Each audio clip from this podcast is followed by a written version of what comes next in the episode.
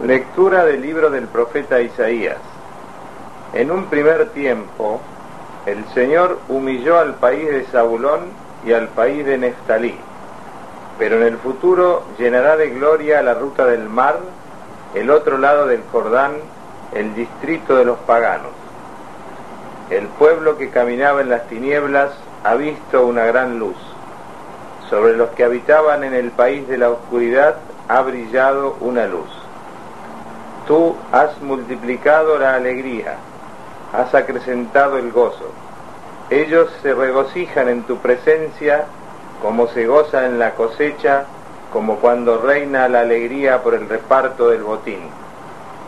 Porque el yugo que pesaba sobre él, la barra sobre su espalda y el palo de su carcelero, todo eso lo has destrozado como en el día de Madián. Palabra de Dios.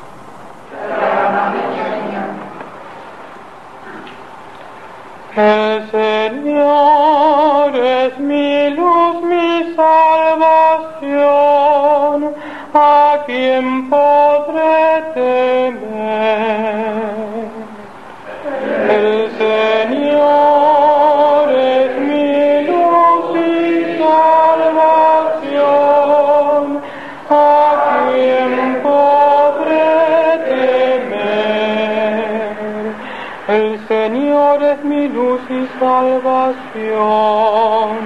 A quien temeré.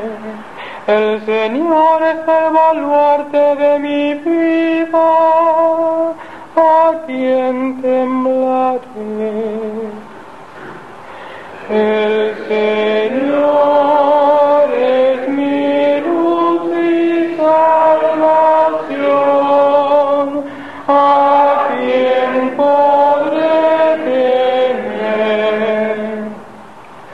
Una sola cosa he pedido al Señor, y esto es lo que quiero, vivir en la casa del Señor todos los días de mi vida, para gozar de la dulzura del Señor y contemplar su templo. El Señor es mi luz y salvación, a quien podré temer. Yo creo que contemplaré la bondad del Señor la tierra de los vivientes. Espera en el Señor y sé fuerte, ten valor y espera en el Señor.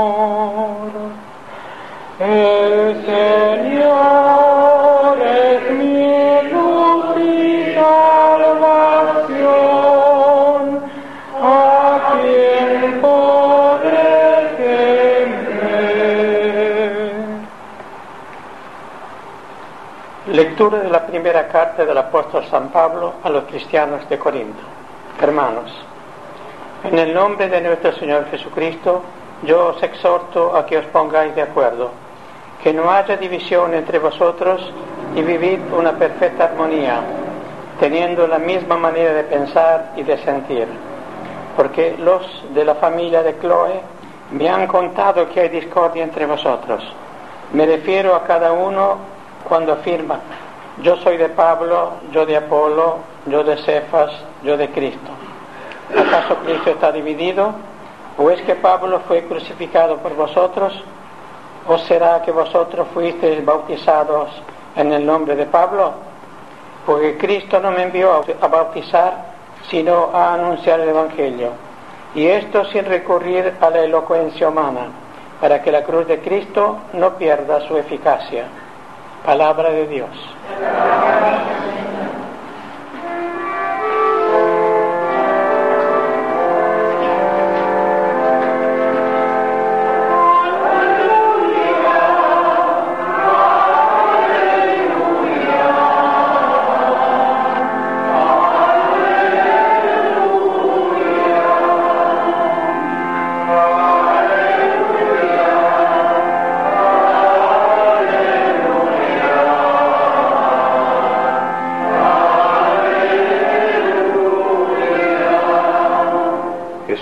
Proclamaba el Evangelio del reino y curaba las dolencias de la gente.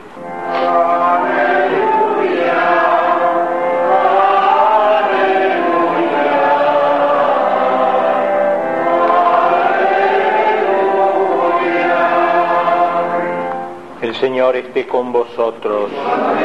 Lectura del Santo Evangelio según San Mateo.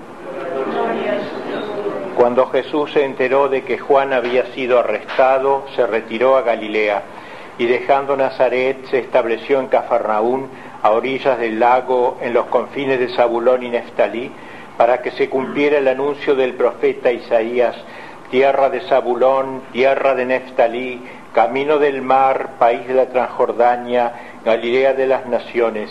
El pueblo que se hallaba en tinieblas vio una gran luz sobre los que vivían en las oscuras regiones de la muerte se levantó una luz.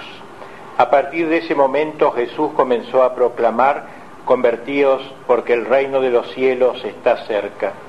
Mientras caminaba a orillas del mar de Galilea, Jesús vio a dos hermanos, a Simón llamado Pedro y a su hermano Andrés, que echaban las redes al mar porque eran pescadores. Entonces les dijo, seguidme y yo os haré pescadores de hombres. Inmediatamente ellos dejaron las redes y lo siguieron. Continuando su camino vio a otros dos hermanos, a Santiago, hijo de Zebedeo, y a su hermano Juan, que estaban en la barca con Zebedeo, su padre, arreglando las redes, y Jesús los llamó. Inmediatamente ellos dejaron la barca y a su padre y lo siguieron.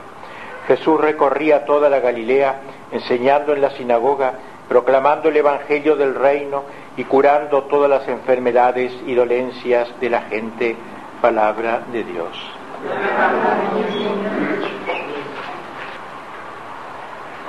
El Evangelio nos presenta las primeras invitaciones, los primeros llamados o vocaciones, vocación significa eso, llamado, de los apóstoles, de los discípulos que lo iban a acompañar para fundar a la iglesia, y Cristo ya preanuncia el sacerdocio, los haré, os haré pescadores de hombres.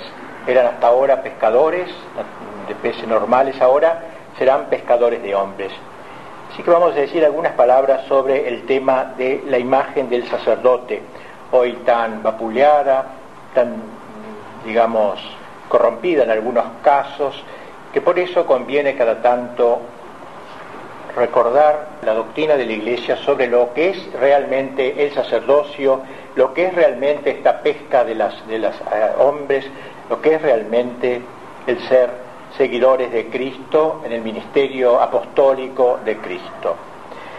La imagen del sacerdote, la imagen de ayer, la imagen de hoy, la de mañana, la imagen perenne del sacerdote, porque no hay distintos tipos de sacerdotes según las épocas, digamos así, porque ha sido dibujada nada, nada menos que por Dios, haciendo puente, por eso es pontífice, eso significa pontífice, hacedor de puentes entre Dios y los hombres, participando en la mediación de Cristo, sumo y eterno sacerdote, pontífice, por sus manos en alto ascienden las plegarias y anhelos del pueblo que le ha sido confiado como el humo del incienso se eleva incesantemente del incensario, este es el movimiento de abajo hacia arriba, el hombre que se eleva hacia Dios, y por sus manos que bendicen desciende la misericordia de Dios como lluvia benéfica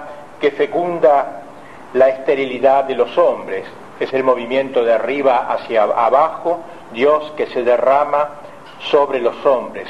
El sacerdote pues está en el medio de este doble movimiento que es su vocación, llamado por Dios, llamado por los hombres.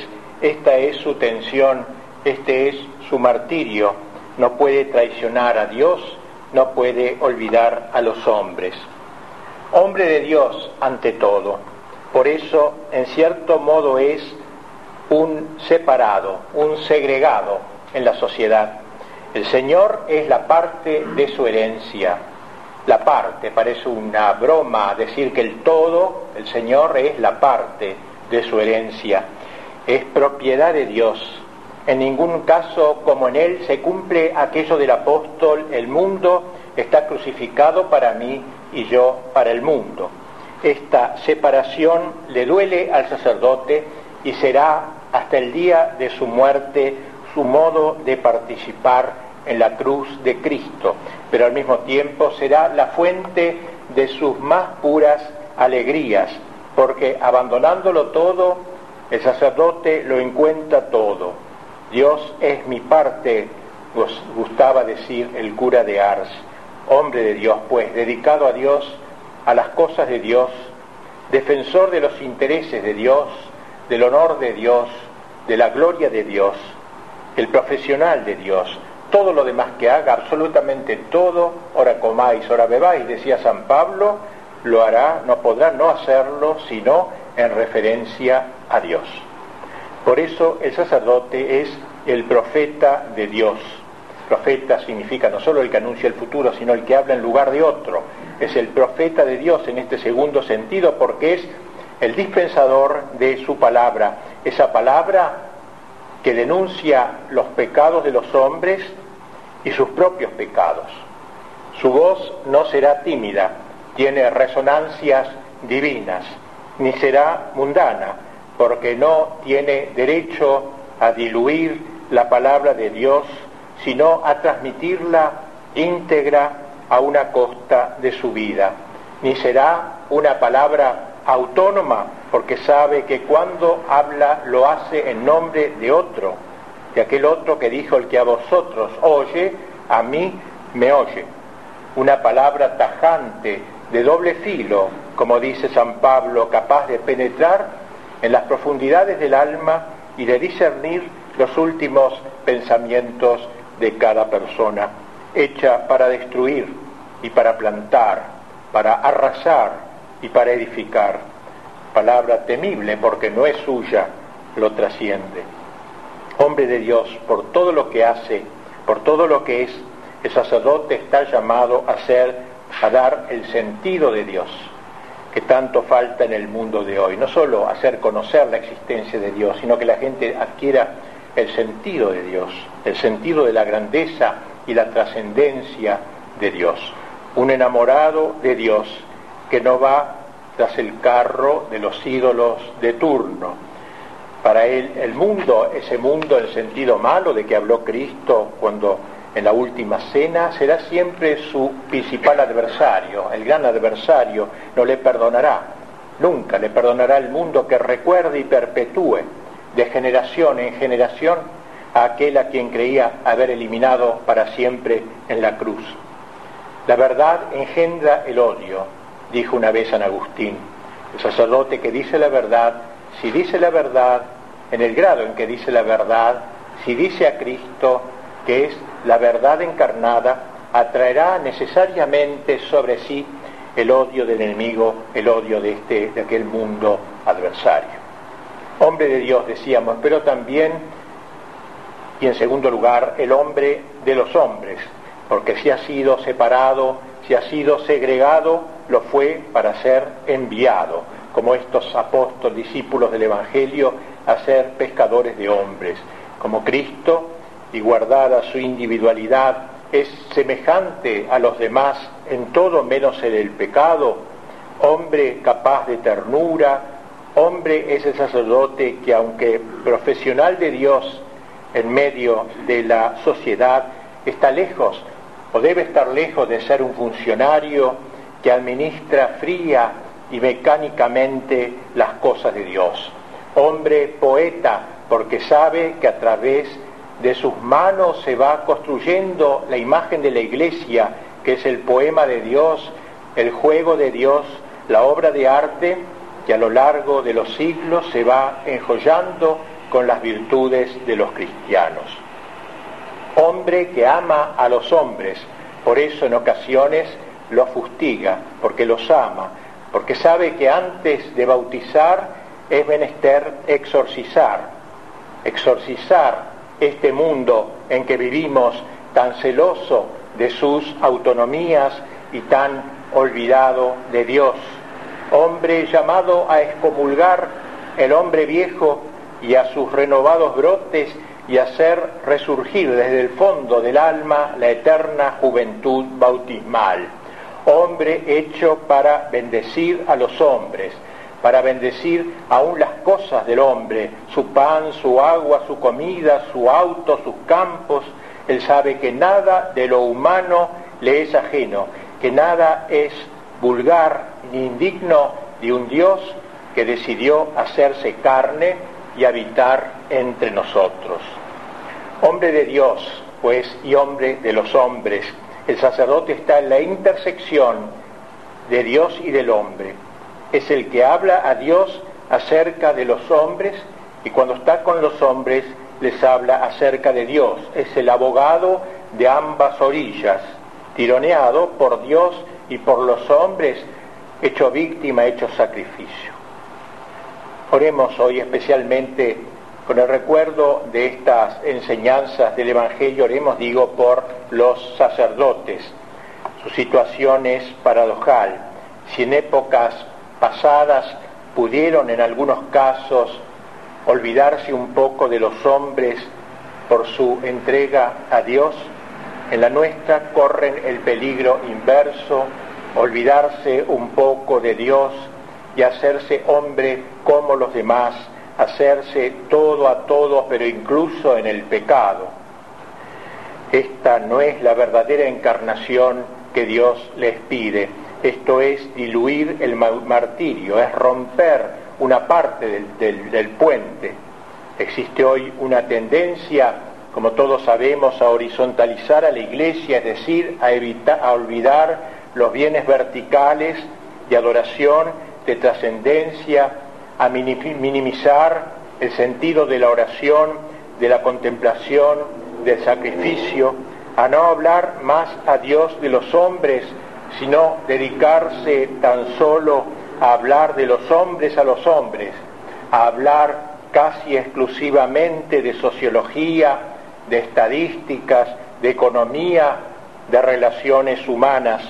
Un sacerdocio así, obviamente, no puede atraer a los jóvenes y es quizás a eso que se debe la tanta escasez de vocaciones en la actualidad para, para, dedicarse a las cosas temporales es mejor ir a la facultad, estudiar sociología, estudiar política o lo que fuere. Una vez recibidos esos jóvenes tendrán más libertad de acción que si hubiesen revestido los hábitos. Si el sacerdocio atrae por ser algo distinto, porque ha sido segregado, porque se dedica a lo que no se dedican los demás, algo insustituible. Si no lo hace él, no lo hace nadie. Un laico que ve a su sacerdote que paulatinamente se va laicizando, no puede sentir evidentemente deseos de dejar su situación de laico el laico busca algo distinto cuando se siente llamado por Dios al sacerdocio, algo específico, busca entregarse a Dios y también a los hombres, pero en orden a Dios, en lo que atañe a Dios, a la salvación de sus almas y de sus cuerpos. Esta es la imagen del sacerdote que hoy hay que restaurar, la imagen del hombre de Dios, imagen del hombre invadido por el sentido y la trascendencia de Dios y del hombre de los hombres, del hombre que sabe hablar a sus hermanos, capaz de entender sus angustias, de interesarse por sus problemas, pero siempre sin perder un ojo, una, su mirada en Dios. Así los laicos se entusiasmarán cuando ven a los sacerdotes así entregados porque se les ofrece algo distinto, precisamente algo bien específico, algo heroico, y la juventud no ha sido hecha para el placer, sino para el heroísmo. Tal es la grandeza del sacerdote, ser otro Cristo en la tierra. Cristo fue el pontífice, como decíamos al comienzo, el pontífice por excelencia, Dios y hombre, verdadero Dios y verdadero hombre. A través de él pasaban todas las bendiciones de Dios para la humanidad y todas las oraciones de los hombres hacia Dios. Como Dios que era, bendecía a los hombres y como hombre que era, adoraba a Dios. Los sacerdotes deben prolongar esta doble actitud, incorporados a Cristo sacerdote, están llamados a entrar uno tras otro en la corriente de su mediación ascendente para ofrecer a Dios todos los hombres de su generación, sobre todo los que le están especialmente encomendados, y en la corriente de su mediación descendente para dar a Dios a todos los hombres de su generación. Ser pues otro Cristo en la tierra, prestar a Cristo sus manos para seguir bendiciendo, prestar a Cristo sus labios para seguir perdonando, prestar a Cristo su persona para que Cristo se posesione de ella y pueda decir legítimamente cuando confiesa yo te perdono, ese yo no es solo su yo puramente humano, que es tan pecador como aquel que se está confesando, es el yo de Cristo, es Cristo quien en él perdona. Dirá, este es, esto es mi cuerpo también, sin referirse, por cierto, al suyo propio, sino al de Cristo, porque propiamente ya no es Él quien vive, sino Cristo quien vive en Él. Proseguiremos ahora el santo sacrificio de la misa, ofrezcámonos juntamente con Cristo pidiéndole para que multiplique el número de sus ministros. Hemos repetido en diversas ocasiones que la grave crisis por la que atraviesa la Iglesia y el mundo tiene un solo remedio, buenos obispos y buenos sacerdotes, buenos pastores que se victimen con Cristo y lleguen a ser los hombres de la Eucaristía para quienes su vivir sea Cristo. Así sea.